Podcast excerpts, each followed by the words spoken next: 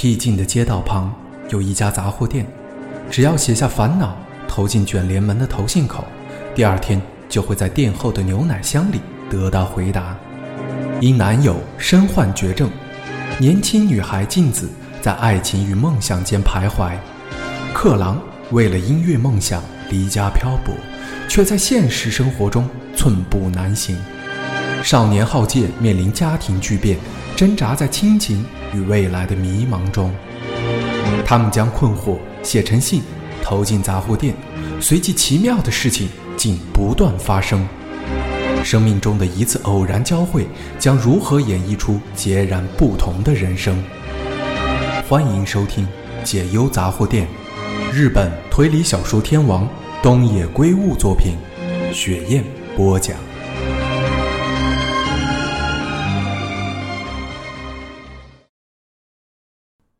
第二章：深夜的口琴。坐在接待访客柜台前的。是一个看起来超过六十多岁的瘦男人，去年没有见到他，可能是从公家单位退休后来这里的。克郎有点不安地向他自我介绍：“我叫松冈。”那个男人果然问他：“请问是哪里的松冈先生？”“我是松冈克郎，今天来这里慰问演奏。”“慰问？圣诞节的？”“哦。”那个男人恍然大悟，听说有人要来演奏，我还以为是乐团。你是一个人吧？是，对不起。克郎脱口向他道歉。你等一下哦。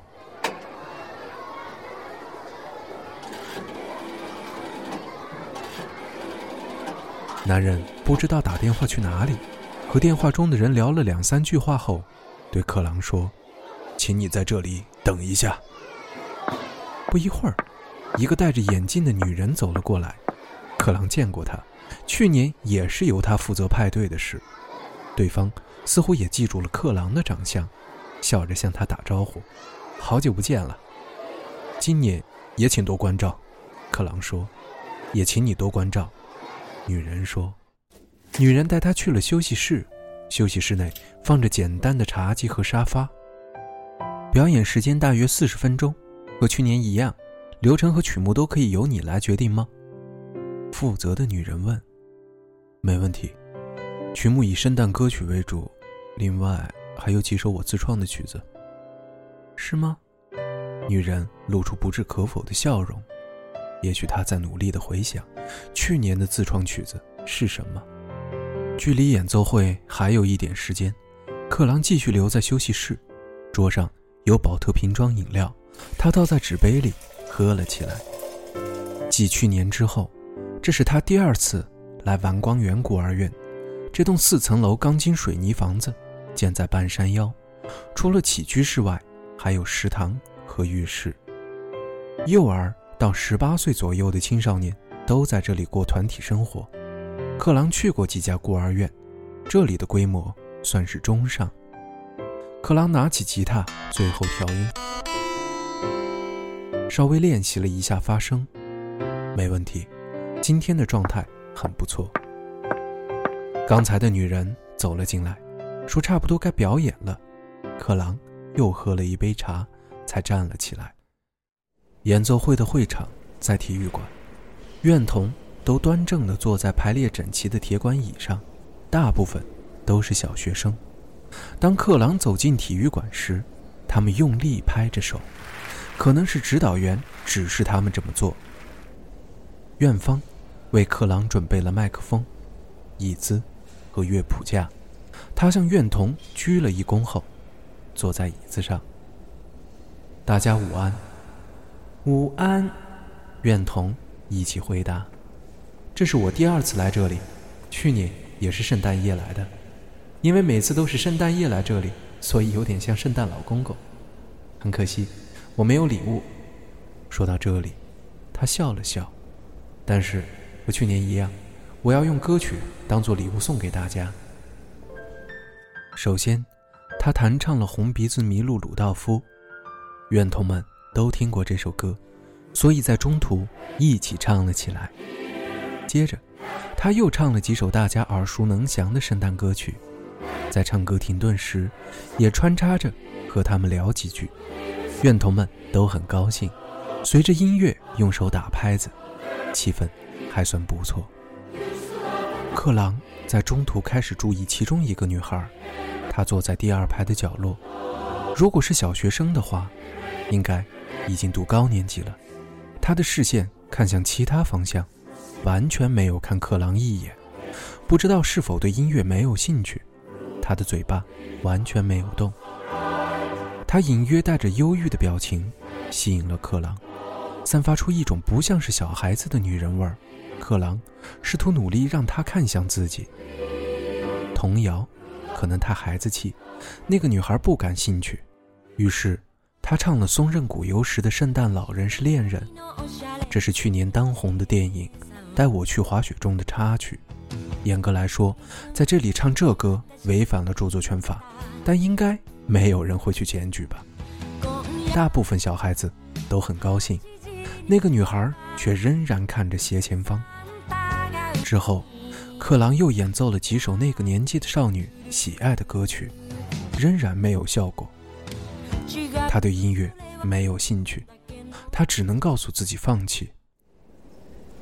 接下来是最后一首歌曲，那是我每次在演奏会结束之前必定会演奏的一首歌曲，请大家欣赏。克朗放下吉他。拿出口琴，调整呼吸后，闭上眼睛，缓缓吹了起来。他已经演奏过几千次，根本不需要看乐谱。他花了三分半钟演奏完这首曲子。体育馆内鸦雀无声。克朗在吹完口琴的前一刻张开眼睛，顿时愣了一下，因为那个女孩专注地望着他，他的眼神很认真。克朗一把年纪了，忍不住心跳加速。演奏会结束后，克朗在院童的掌声中离开了体育馆。负责活动的那个女人走了过来，对他说：“辛苦了。”克朗原本想打听那名少女，但他还是把话吞了下去，因为他不知道用什么理由询问。没想到他意外的有机会和那名少女聊天。演奏会结束后，院方在食堂内举办了餐会，克朗也受邀参加。正当他在用餐时，那名少女走了过来。刚才那首是什么曲子？他直视着克朗的眼睛问：“哪一首？就是最后用口琴吹奏的那一首。我以前没有听过。”克朗笑着点了点头：“那当然，因为那是我自创的。自创。”我自己做的曲，你喜欢吗？少女用力点头。我觉得这首曲子很棒，很想再听一次。是吗？那你等一下。克朗今天晚上要住在这里。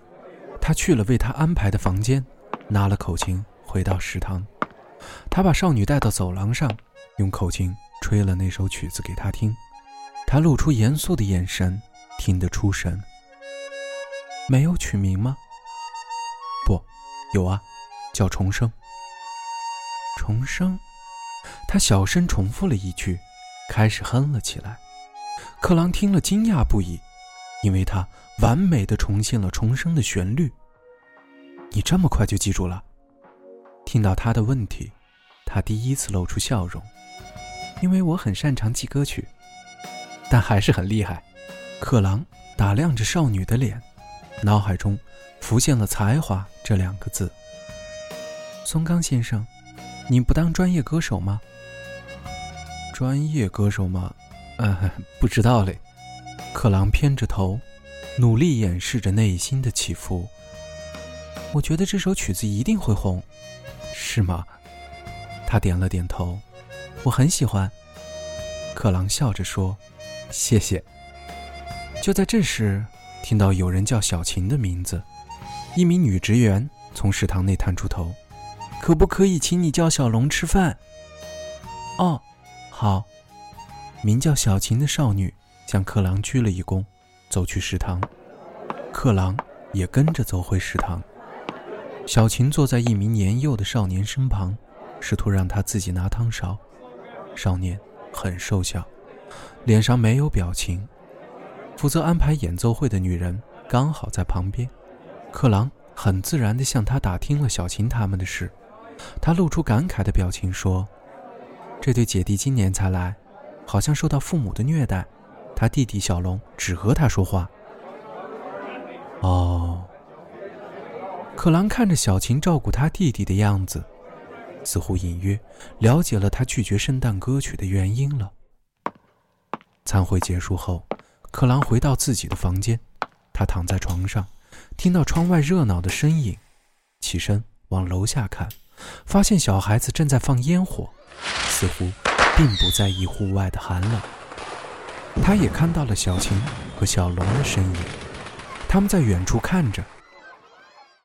你不当专业歌手吗？好久没有听到这句话了。刚才，也是这十年来，第一次用笑容敷衍这个问题。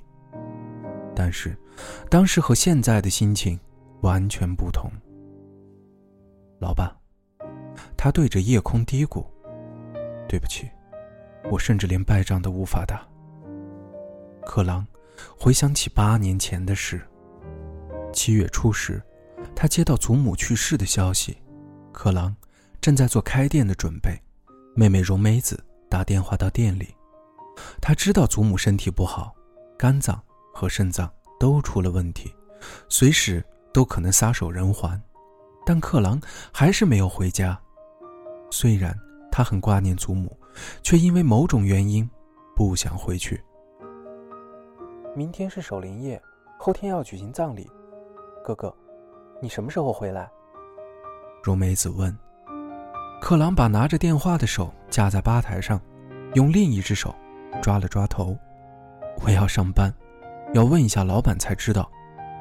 电话中传来荣美子用力吸了一口气的声音。你不是只在店里帮忙而已吗？你不是说，之前店里只有老板一个人在张罗，还说休息一两天都不会有问题吗？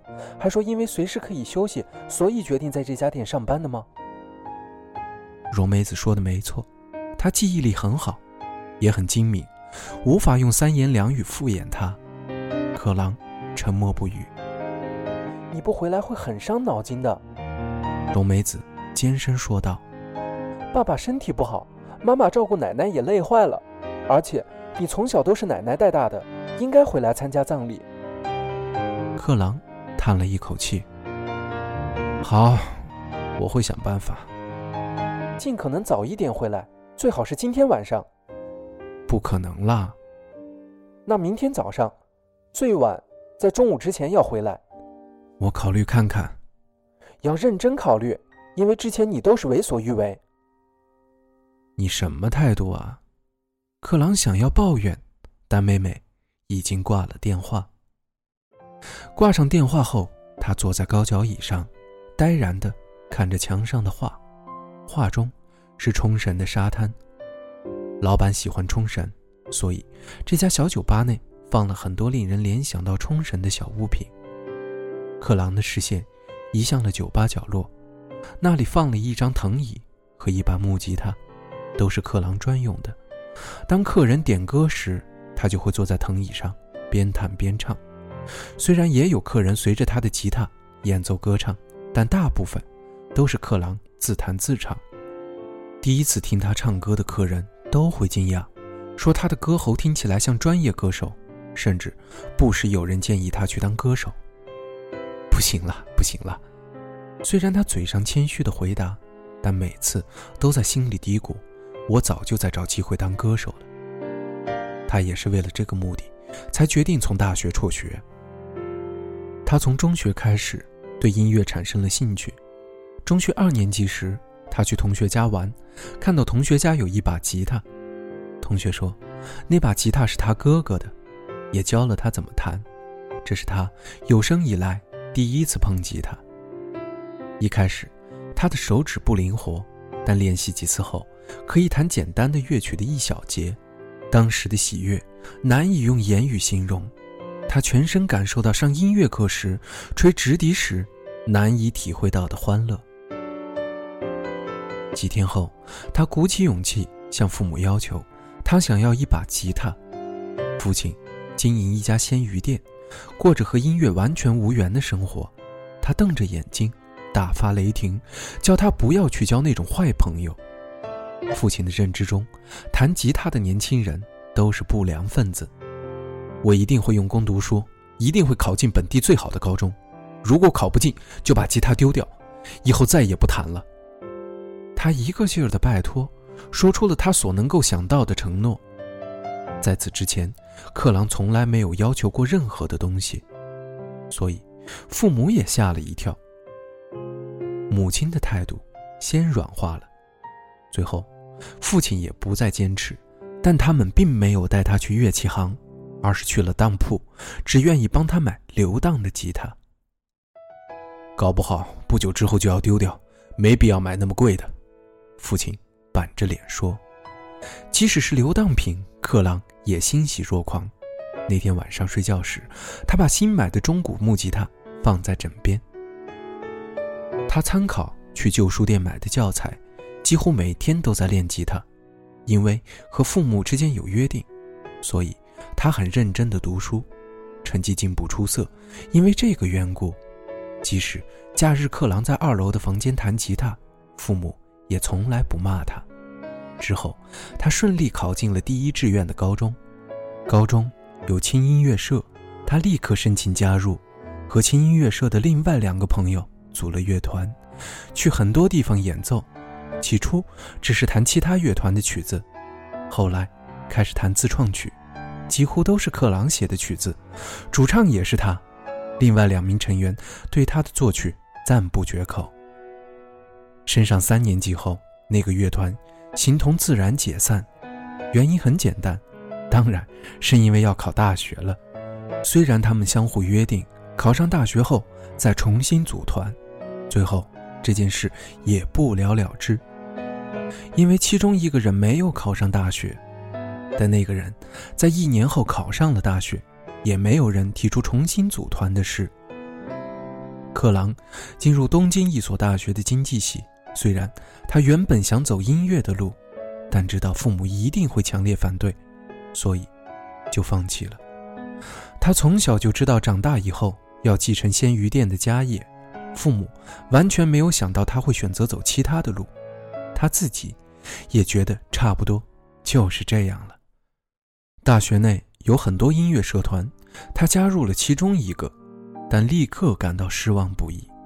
社团成员整天只想着玩，完全感受不到他们对音乐的热情。当他对此抱怨时，立刻遭到了其他人的白眼：“你在装什么酷啊？音乐这种东西，开心就好嘛。”“对呀，干嘛这么认真？反正又不是要去当职业歌手。”克朗面对这些指责，没有吭气。只是再也不去社团了，因为他觉得和这些人争辩也没有用，彼此的目标相差了十万八千里。之后，他再也没有加入其他社团，因为他觉得与其和一堆无心玩音乐的人在一起，让自己倍感压力，还不如一个人练习更轻松。他从那时候开始参加唱歌比赛，这是他在高中后第一次在观众面前唱歌。起初。都是在预赛中就落选了，但经过多次挑战，挤进前几名的次数渐渐增加，认识了一些经常参加这类唱歌比赛的人，彼此也开始熟悉。他们对克朗造成了强烈的刺激。简单的说，就是他们对音乐充满热情，即使牺牲一切，也想要提升自己的音乐素质，自己也不能输。每次听到他们的音乐，克朗。都忍不住这么想。只要醒着的时候，他几乎把所有的时间都投入了音乐，无论吃饭或是洗澡时，脑海中都想着新乐曲。渐渐的，他觉得去学校没有意义，所以就不再去上课，因为无法修足学分，所以连续留级多次。父母完全不知道独自去东京的儿子目前的状况。以为四年过后，儿子就会毕业回到老家。当克朗在二十一岁那年夏天打电话告诉他们自己已经休学时，母亲在电话中哭了起来。之后，接过电话的父亲对着电话大吼，问他到底发生了什么事。我要走音乐这条路，所以继续读大学没有意义。当他这么告诉父亲时，父亲更大声地对着电话咆哮，他觉得很吵，挂上了电话。父母当天晚上就赶到东京，父亲的脸涨得通红，母亲一脸铁青。他们在三平大的房间内一直聊到天快亮了。父母对他说：“既然已经休学，不如立刻回老家继承鲜鱼店。”克朗没有点头，他不愿意退让，因为一旦这么做就会后悔一辈子，所以要继续留在东京，直到完成目标。父母整晚几乎没有合眼，第二天一大早就搭头班车赶回去了。克朗在公寓的窗前目送他们的背影离开，觉得两个人的背影都看起来很落寞，很矮小。克朗忍不住对着他们的背影合起双手。他就这样过了三年。如果没有休学，他早就大学毕业了。但克朗仍然一无所有，仍然以参加歌唱比赛为目标，每天持续练习。他在几次比赛中得了名次，原以为只要持续参加比赛，就会有音乐人注意到他，但至今为止，从来没有人来找过他。他曾经主动寄 demo 带去唱片公司，但都石沉大海。只有一次，一位经常来店里的熟客说要把他介绍给音乐评论家，克朗在那位音乐评论家面前表演了自己创作的两首曲子。因为他想成为创作型的歌手，所以特地选了两首很有自信的作品。一头白发烫卷的音乐评论家说：“不错啊，乐曲很清新，也唱得很好，很了不起。”克朗难掩兴奋，内心充满了期待，以为自己终于有机会成为歌手了。欲知后事如何，我们下期再见。